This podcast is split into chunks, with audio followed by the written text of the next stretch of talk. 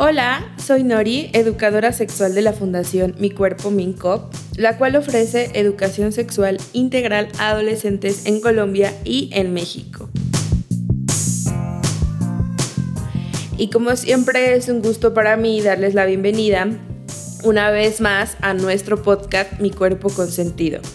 El día de hoy, la otra persona que está en el otro micrófono es Shannon. Hola Shannon, bienvenida. Hola, eh, soy Shannon, soy psicóloga y también educadora sexual y me alegra estar de vuelta para hablar de un tema bastante importante. Sí, eh, bastante importante sobre el VPH o virus de papiloma humano y es, como lo dices tú, recalcar que es bastante importante eh, saber de este tema, conocer y cómo se puede prevenir, ¿no?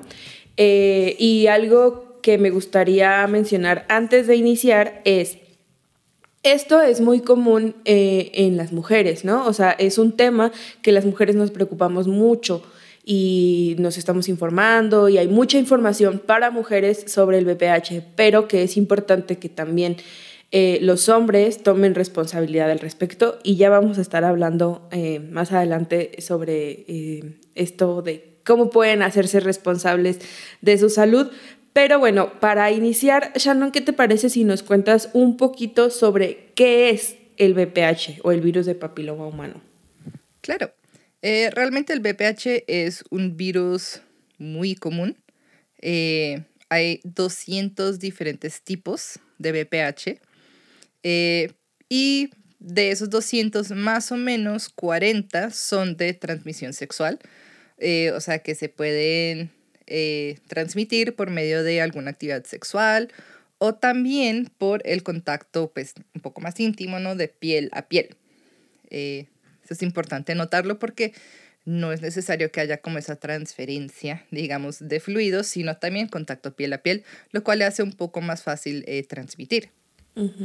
Entonces, de estas 40 que son de transmisión sexual, se separan en dos categorías. Entonces hay em, de bajo riesgo y de alto riesgo. Entonces, los de bajo riesgo pueden causar, por ejemplo, verrugas eh, que se pueden, salir en o alrededor de los genitales, el ano, la boca, la garganta, sí, lugares donde hay actividad sexual. Em, pero los de eh, riesgo alto pueden causar eh, cambios celulares, o sea, cambios en las células de, diferentes partes del cuerpo. Y estos cambios celulares pueden causar diferentes tipos de cáncer.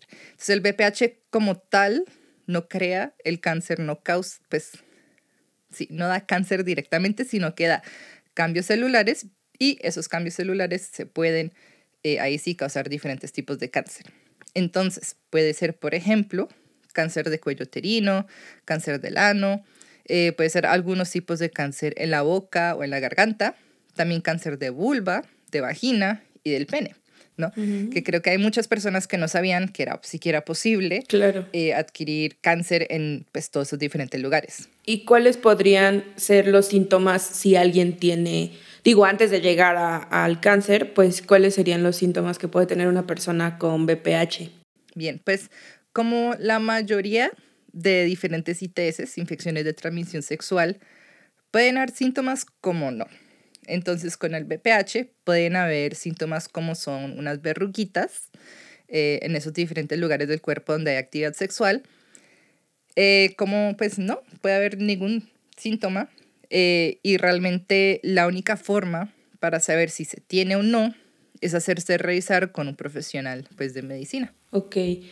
Y yo estaba, eh, bueno, pues siempre es muy importante eh, cuando sospechamos que tenemos alguna infección, alguna enfermedad, cualquier cosa, es como dices tú, ¿no? Siempre acudir como a profesionales de la medicina y no automedicarnos, no estar buscando ahí en Google. Creo que eh, es lo peor que podríamos hacer, ¿no? Como buscar nuestros síntomas porque nos pueden salir cosas horrendas que ni siquiera tenemos. Claro. Pero Supongo que también hay pruebas específicas para, eh, para saber si tienes BPH, ¿no? Sí. Eh, cuando se acude, pues es más que todo eh, con un profesional de ginecología hay diferentes tipos de pruebas para la detección del cáncer de cuello uterino o como para saber ese pre, como para detectar esos cambios celulares eh, antes de que de un cáncer eh, de cuello uterino, pues otras partes, que se llaman pruebas de Papa Nicolau. también se puede hacer pues una prueba de BPH para ver como que si hay esos diferentes tipos de cambios, si hay algo sucediendo en alguno de esos órganos que está como fuera de lo normal, ¿no? Y esas pruebas siempre se tienen que hacer pues con los profesionales eh, adecuados, porque por lo mismo puede que no hayan realmente síntomas obvios hasta que ya sea pues o a que ya se haya desarrollado un cáncer, mm. que claro, ya los diferentes tipos de cáncer sí pueden tener otros síntomas. Entonces, por eso lo ideal es poder ir antes. Claro. Y aquí tú mencionas algo como muy específico y hablas como de la ginecología. A mí me gustaría como para las personas que nos están escuchando aclarar em, que el BPH, o sea, los hombres también les da el virus, ¿no? Pero ellos muchas veces no desarrollan síntomas, ¿no? En cambio, eh, a las mujeres eh, desarrollamos síntomas, ¿no? Y pues incluso puede llegar a ser tan grave como el tener cáncer. Estaba yo leyendo eh, hace unos días que antes no había pruebas para, para hombres para detectar el BPH, porque pues sobre todo era como en las mujeres, porque desarrollan diferentes síntomas o cosas así, ¿no? Ahora ya hay este, pruebas también para, para los hombres. Y bueno, eh, pues no sé si quieres, eh, dicho esto, no sé si quieres contarnos eh, un poco sobre cómo se trata cuando una persona se entera que tiene VPH. pues siendo un virus, realmente no tiene cura. Si una vez alguien tenga un virus, pues lo va a tener ya para siempre. Eh, la cosa es que, claro, hay algunas personas, bueno, no algunas, muchas personas, realmente como es un virus tan común, eh, a muchas personas les, da BPH y a muchas personas ni, ni siquiera se dan cuenta, ¿no? Eh, pero mm. para la gran mayoría de las personas, el cuerpo va a tener suficientes defensas como para mantener ese virus como dormido, ¿sí? Que no cause absolutamente nada en el cuerpo y pues no hay problema. Pero, pues claro, a otras personas sí les va a causar esas verrugas y pues a las verrugas se les puede echar una crema eh, o pues también con un profesional se puede congelar, se puede quemar o se puede extirparlas quirúrgicamente, ¿no? Entonces, eh, realmente no es como curarlo como tal, porque igual aunque se quiten las verrugas, la persona va a seguir teniendo BPH. Es más como aliviar los síntomas eh, que da el BPH, ¿no? Y pues para allá los cambios en las células, ¿sí? Cuando hay cambios en, pues a nivel celular, pues ahí también lo mismo, hay medicamentos o procedimientos quirúrgicos, ¿no? Pues depende de la severidad. Claro. Claro, si ya estamos hablando pues de que ya se ha desarrollado algún tipo de cáncer, pues claro, están ya eh, diferentes em, tratamientos como quimioterapia, radio o inclusive llegar a remover los órganos, claro. que están pues afectados. Y bueno, pues em, creo que lo más importante es eh, estarse revisando, ¿no? Que ya vamos a hablar de eso, pero pues estarse revisando para, para no llegar a, a un estado ya de cáncer eh, severo, por ejemplo, ¿no?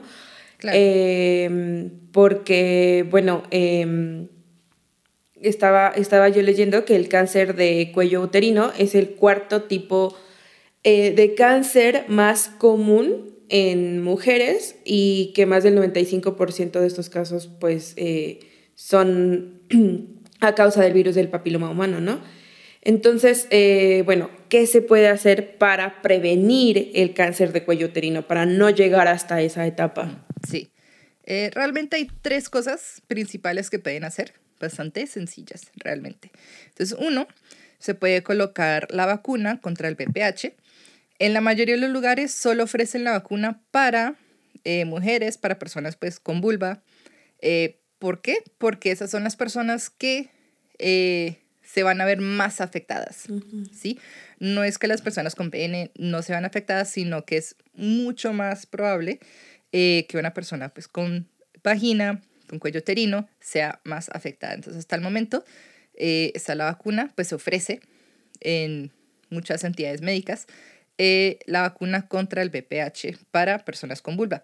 Y lo ideal es aplicarse la vacuna antes de haber iniciado eh, una vida sexual activa.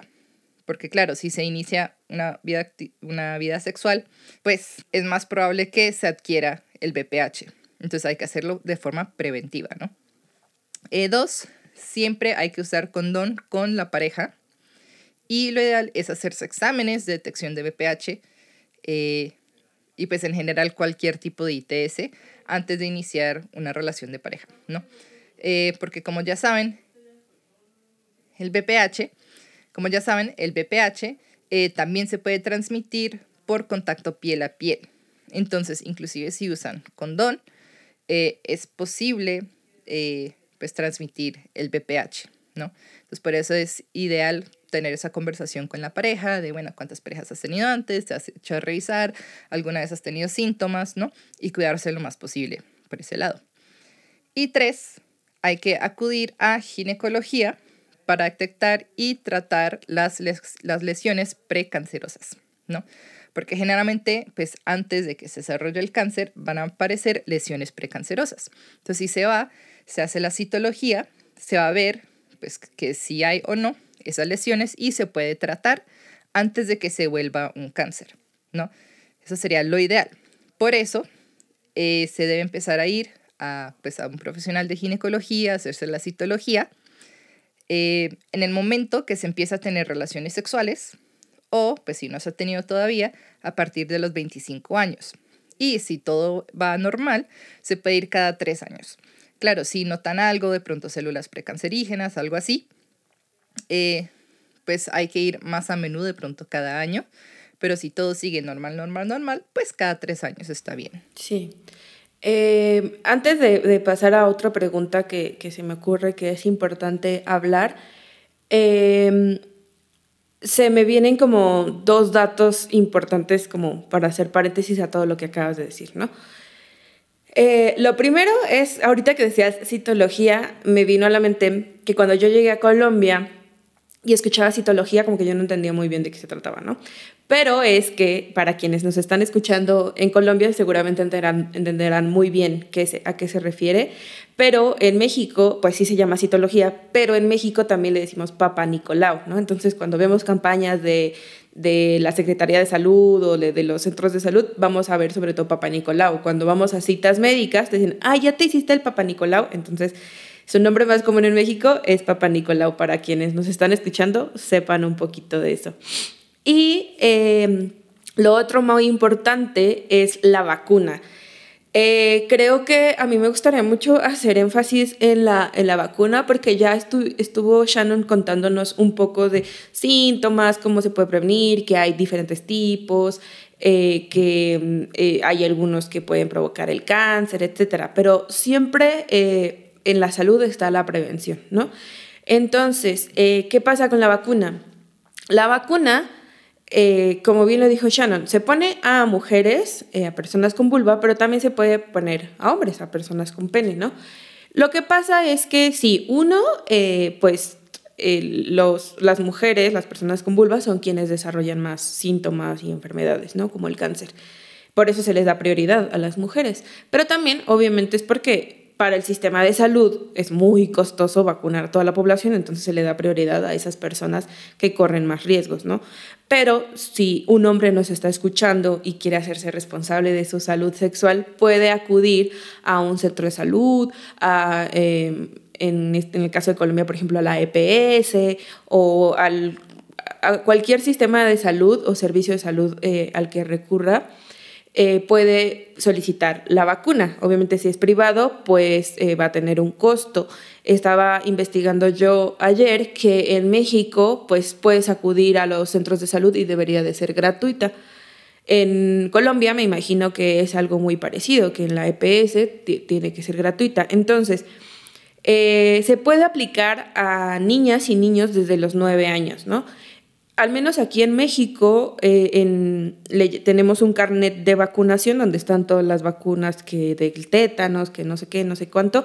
Y ahí también está la del BPH, eh, que se pone entre los 11 y 12 años. Yo me acuerdo que a veces van hasta las escuelas, las campañas de salud, a ponerte eh, la vacuna. Y es muy importante a las personas que nos están escuchando que piensen que es por la salud de sus hijas, de sus hijos, porque por ahí he escuchado como, ay, no, yo no quiero que se ponga la vacuna porque eso es para las personas que tienen relaciones sexuales, ¿no? Eso dice una mamá o un papá de una persona de 11, 12 años, pero pues no sabes en el futuro cómo va a ser su vida, ¿no? Y muchas personas en el mundo tenemos relaciones sexuales, entonces lo mejor es prevenir, es una vacuna que le va a servir mucho en el futuro. Y eh, si alguien no tiene la vacuna y ya está en una edad adulta, no importa, hasta los 45 años, se sea hombre o mujer, se puede aplicar la vacuna. Entonces, eh, por favor, vacúnense y como ya lo dijo eh, Shannon, usen condón siempre, hay que hacer exámenes de detección, hay que hacer la citología o el papá Nicolau y siempre es mejor prevenir a tener un riesgo mayor. Y bueno, también escuchaba yo hace unos días como historias de personas eh, que habían tenido, o sea, que se les detectó BPH y cómo había sido emocionalmente encontrarse con eso, ¿no?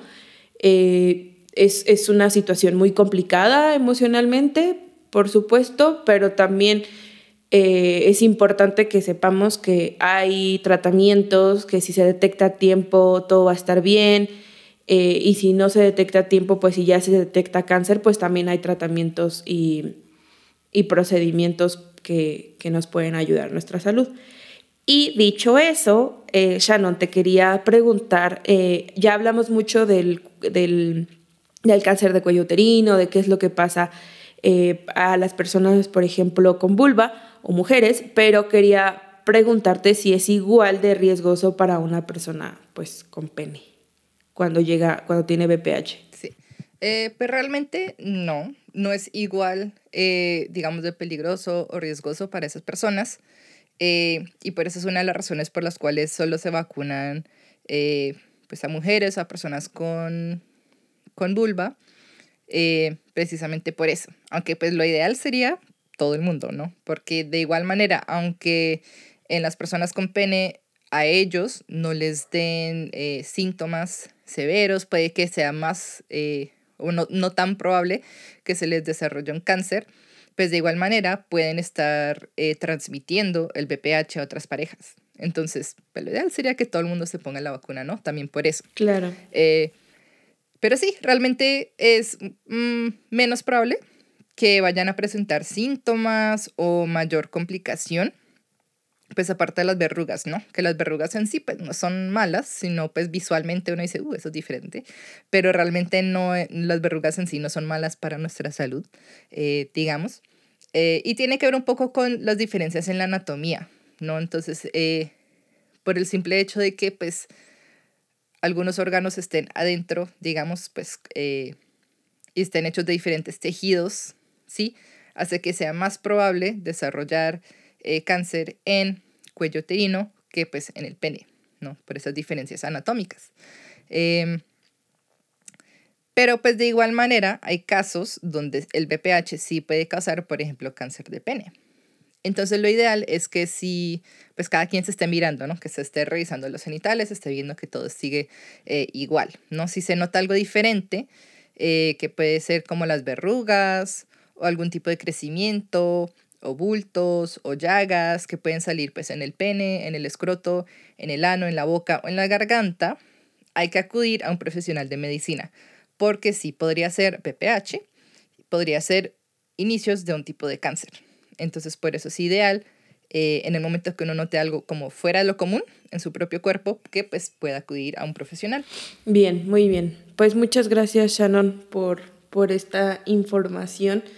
Eh, yo no sé si tú tienes algo para agregar para ir cerrando este episodio que me parece muy relevante en nuestras vidas y en cualquier momento de nuestras vidas me parece relevante hablar de este tema y ser conscientes que Eh, podemos prevenir muchas infecciones o enfermedades como el VPH, pero también muchas otras, cuidándonos, vacunándonos, utilizando condón, asistiendo a, a hacernos exámenes, etcétera, ¿no? Pero bueno, eh, esa es la invitación de mi parte. No sé si tú quieres agregar algo más.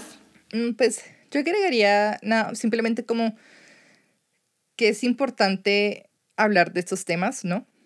Pues no solamente pues escuchar, por ejemplo, el podcast, sino también con nuestras parejas en sí, sí. ¿no?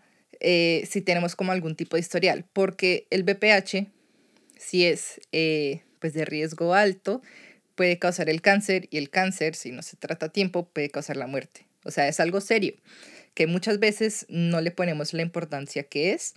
Entonces, como que hay que precisamente empezar a hablar más de ese tema, porque no es cualquier cosita, no es cualquier, ay, me, me, no sé, me quema cuando orino. no es como una incomodidad así como que, ay, pues tiene cura y ya no. Es algo un poco más serio que sí hay que empezar a hablarlo más, a discutirlo, a hablar con las parejas, a hacer un revisar, eh, a protegernos, usar condón, ¿sí? Porque a veces solo nos preocupamos por el tema de los embarazos. Sí, es verdad. Pero está todo este otro mundo de las ITS que nos pueden afectar de forma severa nuestras vidas. ¿no? Entonces, por eso es muy importante eh, pues que podamos empezar como a concientizarnos un poco más sobre estos diferentes temas. Pues muchas gracias, Shannon, eh, por, por toda esta información y por estar acá una vez más. Y también muchas gracias a las personas em, que nos escuchan, que cada, cada episodio están escuchándonos. Y bueno, no se olviden eh, de seguirnos en todas nuestras redes sociales. Estamos en Facebook, en Instagram, en TikTok como Mi Cuerpo MK. Y obviamente no se olviden de activar eh, las notificaciones aquí para que no se pierdan ningún episodio. Eh, todavía vienen más episodios. Entonces, bueno, pues muchas gracias por escucharnos. Muchas gracias Shannon por estar aquí. Y nos escuchamos hasta la próxima. Hasta la próxima. Chao. Chao.